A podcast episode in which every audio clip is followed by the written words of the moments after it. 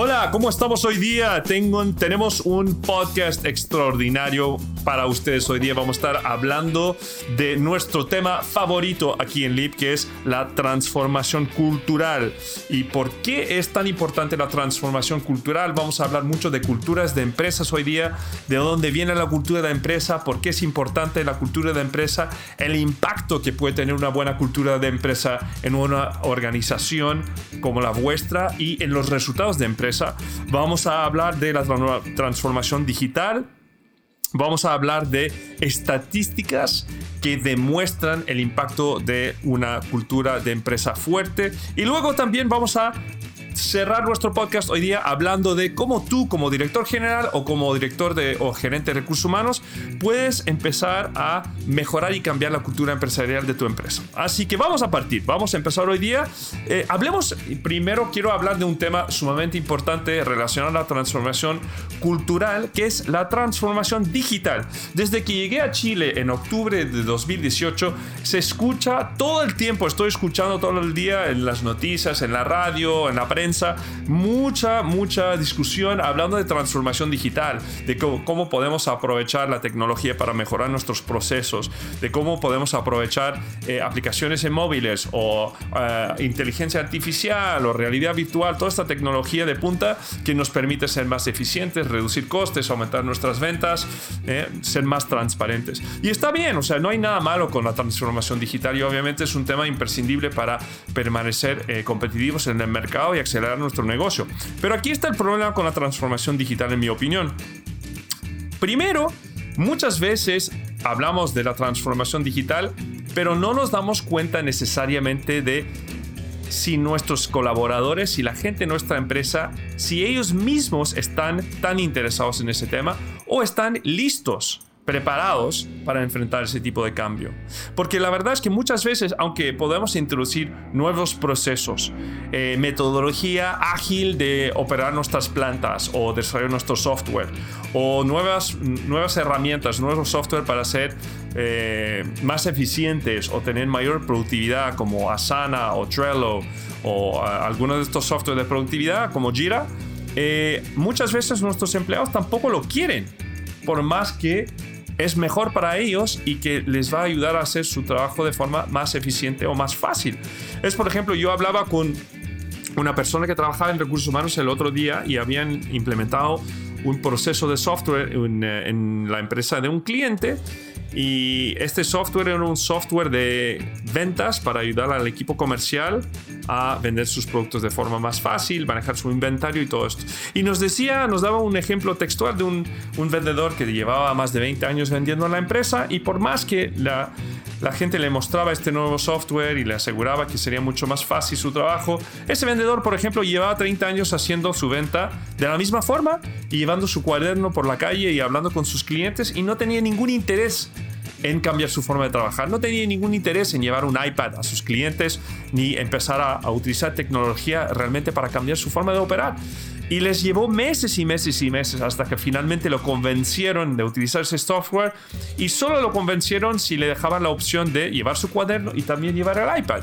Y a medida que paso a paso empezó a utilizar el iPad y empezó a utilizar las aplicaciones y vio la diferencia que era en su productividad, lo más fácil que era, finalmente se convenció. Pero lo que voy que todo esto es muchas veces, por mejor que las herramientas o los procesos sean, la verdad es que la gente no está lista o no quiere o no saben simplemente. Finalmente, un otro punto importante por la cual la gente no adopta nuevas tecnologías o no quiere hacer una transformación digital en su forma de operar es simplemente la naturaleza humana y cómo operamos como seres humanos. Si uno habla y pregunta honestamente a sus colaboradores por qué es la, la principal razón por la cual no quieren hacer un cambio o no quieren esforzarse para probar algo nuevo, muchas veces es simplemente por el miedo. Muchas veces simplemente que la gente le tienen miedo que no van a saber cómo hacerlo, tienen miedo que van a fracasar, que no les va a resultar y tienen miedo que eh, la jefatura y sus superiores, cuando ven el fracaso, van a estar muy molestos y enojados con, con ellos y hasta podrían perder su trabajo. Entonces, por más que hablamos mucho de la transformación digital, la verdad es que muchas veces, por mejor intencionados que, sea, que seamos, no estamos listos. Y no estamos preparados. Entonces, en vez de intentar esforzar toda esta nueva tecnología y estos nuevos procesos en nuestros colaboradores, una cosa que nosotros sí creamos en Leap y que lo hemos visto demostrado en varias ocasiones en Estados Unidos y otras empresas muy exitosas como Google, es que realmente para facilitar una transformación digital tenemos que empezar con una transformación cultural. ¿Y qué es este, esta transformación cultural? Como cuando hablamos de una transformación cultural, ¿qué quiere decir eso? Bueno, primero quiere decir que el cambio que se produce en eh, una, una transformación cultural es un cambio que se puede producir tanto en la empresa como una área de la empresa. No es necesario necesariamente eh, hacer todo el cambio de golpe. No es necesario cambiar toda la cultura de toda la empresa, que obviamente es particularmente difícil cuando hablamos de empresas más grandes, toda la vez. Muchas veces un cambio cultural puede venir en una área del negocio para luego hacer una prueba y ver cómo funciona mejor o peor esta área del negocio, cuáles son los impactos y ver de qué forma se podría escalar esto a otras áreas del negocio y quizás hasta la empresa eh, en su totalidad. ¿no? La otra cosa es que la transformación cultural realmente para hacerlo bien requiere un cambio de corazón, de mente y de perspectiva y de conocimientos de las personas. O sea que necesitamos inspirar a nuestros colaboradores muchas veces, necesitamos cambiar su perspectiva de la situación actual en la cual se encuentran y por qué es tan importante hacer estos cambios. Y algunas veces vamos a tener que capacitarlos. La verdad es que simplemente llegando con este software y diciéndoles, mira, aquí está este software que te va a hacer funcionar mejor, no es lo suficiente. Tenemos que explicarles por qué como empresa esto nos va a beneficiar por qué lo tenemos que hacer a nivel de colaboradores y de equipo, tenemos que capacitarlos y tenemos que de repente con algunos cambiar su perspectiva sobre este cambio hacia una perspectiva de algo positivo y no algo que los asusta y no algo que es difícil. ¿no? Entonces la transformación cultural realmente requiere estos, este cambio de corazón, perspectiva, conocimientos y de mente. ¿no? ¿Por qué suele pasar? Los cambios culturales. ¿Cuáles son los síntomas de repente que una empresa lo necesita o que una empresa está pasando por un cambio de cultura? Bueno, un cambio puede venir por un cambio en la gerencia general. De hecho, un estudio hecho por la empresa americana Corn Ferry eh, sobre 7.500 empresas mostró que en la gran mayoría de esas empresas, cuando hay un nuevo CEO, cuando hay un nuevo director general, ese director general normalmente quiere tener un impacto sobre la organización y quiere tener un impacto sobre la cultura de la empresa. Entonces muchas veces un cambio de gerencia puede precipitar un cambio o una transformación cultural. Otra cosa que puede pasar es obviamente la adquisición o la fusión de una empresa. Entonces, cuando una empresa es adquirida o se fusiona con otra empresa, muchas veces eso puede producir un cambio de cultura. ¿no? Las dos culturas se fusionan, hay algunas cosas que se descartan, otras que se mantienen, otras que se creen que son nuevas, pero la, la adquisición o la fusión de una empresa puede producir una transformación cultural. Por lo tanto, obviamente, la venta y la separación de una empresa que sale de una empresa madre, por decirlo, también puede precipitar una transformación cultural, porque muchas veces esta nueva empresa, este spin-off, como dicen en Estados Unidos, eh, quizás no va a tener exactamente los mismos valores de la empresa madre. Quizás ya como va a ser una empresa más chica, más ágil, tendrá nuevos valores, tendrá una nueva forma de operar que sea más similar a la forma de gestión de un startup, por ejemplo. La cuarta razón por la cual podemos ver una transformación cultural es cuando vemos un cambio disruptivo en la sociedad o un cambio disruptivo en la tecnología. Obviamente en el caso de Chile, dado lo que pasó en octubre y lo que seguimos viviendo como país, estamos viendo una serie de grandes cambios en la cultura, tanto a nivel constitucional como a nivel de sociedad. Eso precipita y va a precipitar transformación culturales en empresas, particularmente las empresas más grandes y más tradicionales del país. Por lo tanto, eh, cuando hay grandes cambios tecnológicos como es eh, la adopción del, celular, cuando vemos la penetración de inteligencia artificial en el software, cuando cada vez más eh, nuestras plantas son manejadas por tecnología de punta y tenemos más robotización en la empresa, eso también puede precipitar un cambio cultural. La otra cosa, el quinto elemento que puede eh, generar una transformación cultural muchas veces también es cuando los requerimientos de nuestros clientes cambian, cuando el mercado cambia. Entonces, cuando el cliente ya pasa a tener otros requerimientos, cuando el cliente ya dice, mira, no es suficiente que tenga un Mercedes 500e muy bonito que va a 200 kilómetros por hora, ahora yo quiero un Mercedes eléctrico porque estoy más consciente del daño del medio, medio ambiente que producen los coches. Eso es un ejemplo de un cambio eh, que puede impactar la cultura de la empresa, cuando de repente tenemos nuevas preocupaciones y nuevas demandas y pedidos de nuestros clientes. Y por último, el último elemento que puede impactar o facilitar, digamos, la necesidad de una transformación cultural es la globalización. Cada vez más estamos hablando más de este tema, cada vez Chile, por más lejano que seamos como país, tenemos más competidores que vienen de fuera, estamos impactados más por la cultura extranjera y por la forma de operar los negocios que vemos en el extranjero. Entonces, estos son los factores que pueden impactar la necesidad de una transformación cultural. Cambio de CEO, adquisición o fusión de empresa, venta, separación de una empresa de la corporación madre, cambios disruptivos en la sociedad, la tecnología, cambios en los requerimientos de nuestros clientes y la globalización. ¿Qué es cuando hablamos de, hemos hablado mucho obviamente hoy día de cultura de empresa, ¿no? De transformación cultural, pero realmente ¿qué es la cultura de empresa y por qué es tan importante? Es un punto importante porque la gente habla mucho de cultura de empresa y la verdad es que vemos que un gran porcentaje de ejecutivos altos hablan de la, la, cultura de empresa y dicen que es un elemento importante para ellos, pero en la realidad vemos que un porcentaje, por ejemplo, en Estados Unidos, menos del 30% de estos mismos ejecutivos que dicen que la cultura de empresa es importante, actualmente actúan o tienen programas dirigidos a impactar o cambiar la cultura de sus organizaciones. La cultura de empresa realmente es una suma de muchas cosas. Por ejemplo, una cosa, es que, una cosa que influye la cultura de una empresa es su visión o su propósito. No voy a, entrar en hablar de estos detalles hoy día porque tenemos un podcast que lo pueden escuchar entero dedicado al propósito de empresa y por qué es importante, pero obviamente el propósito de la empresa y su visión de negocio es una cosa que impacta su cultura. La otra cosa que impacta la cultura de empresa es los valores de la empresa. Muchas empresas hablan de sus valores y lo tienen inscrito en algún PowerPoint por ahí algunos lo tienen en la entrada del lobby, de, la oficina, del escritorio. Pero la verdad es que no todas las empresas tienen programas que están orientados a eh, fomentar los valores de su empresa y a comunicarlos de forma general a todos sus colaboradores. Pero los valores de una empresa es una parte integral de lo que es la cultura de empresa.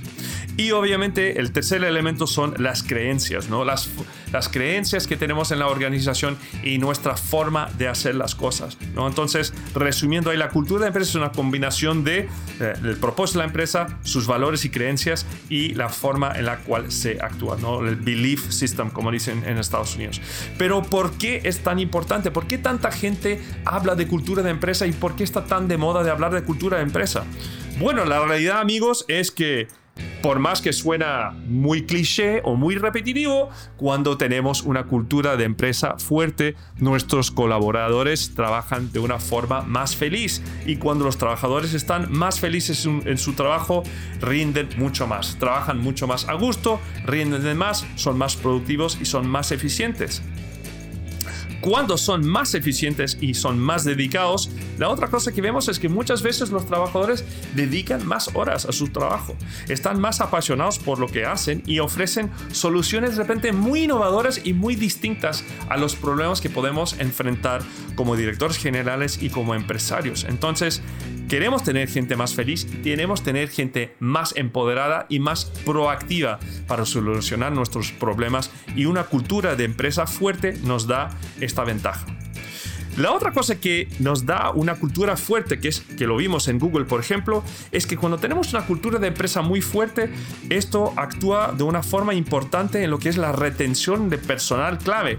No hay nada peor que perder un programador senior experto en una área del negocio, o no hay nada peor que perder nuestro director comercial que tiene todas las relaciones claves con nuestros mejores clientes. Perder una persona así, no solo perdemos mucho tiempo, sino que perdemos todo su conocimiento y todas sus relaciones, lo cual nos puede hacer perder meses de trabajo y obviamente dinero eh, como resultado. Entonces la retención del personal es muy importante y obviamente cuando tenemos una cultura de empresa fuerte, la gente tiene una tendencia en quedarse más tiempo en su trabajo. Obviamente eso tiene otro impacto relacionado a recursos humanos, que es que cuando tenemos una cultura de empresa muy buena y muy fuerte, también tenemos una facilidad para atraer talento. La verdad es que el talento es uno de los elementos que diferencia las empresas hoy y será aún más importante mañana. En Google, por ejemplo, en 2014, nosotros tuvimos más de 3 millones de personas que postularon por un puesto en Google. 3 millones de personas. Y eso solo para 7000 puestos vacantes. Obviamente, como ustedes entenderán, cuando tú tienes tanta capacidad de atraer talento a tu empresa, puedes elegir lo mejor de, los, de lo mejor de las personas que postulan y obviamente esto fortalece tu cultura aún más y aumenta tu productividad.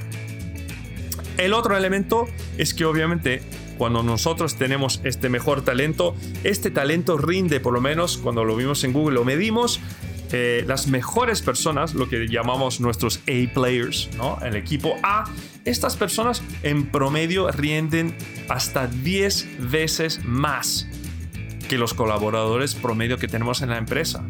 Entonces, no solo cuando tenemos una empresa con una cultura muy fuerte, muy establecida, muy atractiva, no solo es menos eh, caro reclutar buenas personas. No solo vamos a tener más gente que está interesada en trabajar para nuestra empresa, pero esa gente que entra va a rendir muchísimo más. Y obviamente cuando esa gente rinde mucho más, inspira a que sus otros colaboradores los otros miembros de su equipo también se sienten motivados para rendir más y también se sienten inspirados por trabajar más y ser más eficientes. Bueno, esto es mucha cosa. Quizás algunos de ustedes están ahí escuchando y dicen, ah, no sé, no me lo creo. Eso me gustaría ver estadísticas, me gustaría ver algo más tangible que me demuestra lo importante que es la cultura de empresa. Bueno, para los que no me creen, aquí les voy a compartir con ustedes cinco estadísticas del mercado americano que demuestran lo importante que es la cultura de empresa. Primera estadística. ¿Sabían que el 47% de las personas en Estados Unidos hoy día que buscan un trabajo citan como el factor número uno la cultura de empresa? Esto es el factor principal para 47% de las personas que están buscando un empleo nuevo en la actualidad. Es el factor principal de la razón por la cual se fueron y lo que están buscando en un nuevo empleador. Segundo, como hablaba antes, la probabilidad que la gente se vaya de una empresa con una buena cultura en Estados Unidos es de tan solo el 13.9% comparado al 48.4% de personas que trabajan en una empresa que tiene una baja cultura de empresa.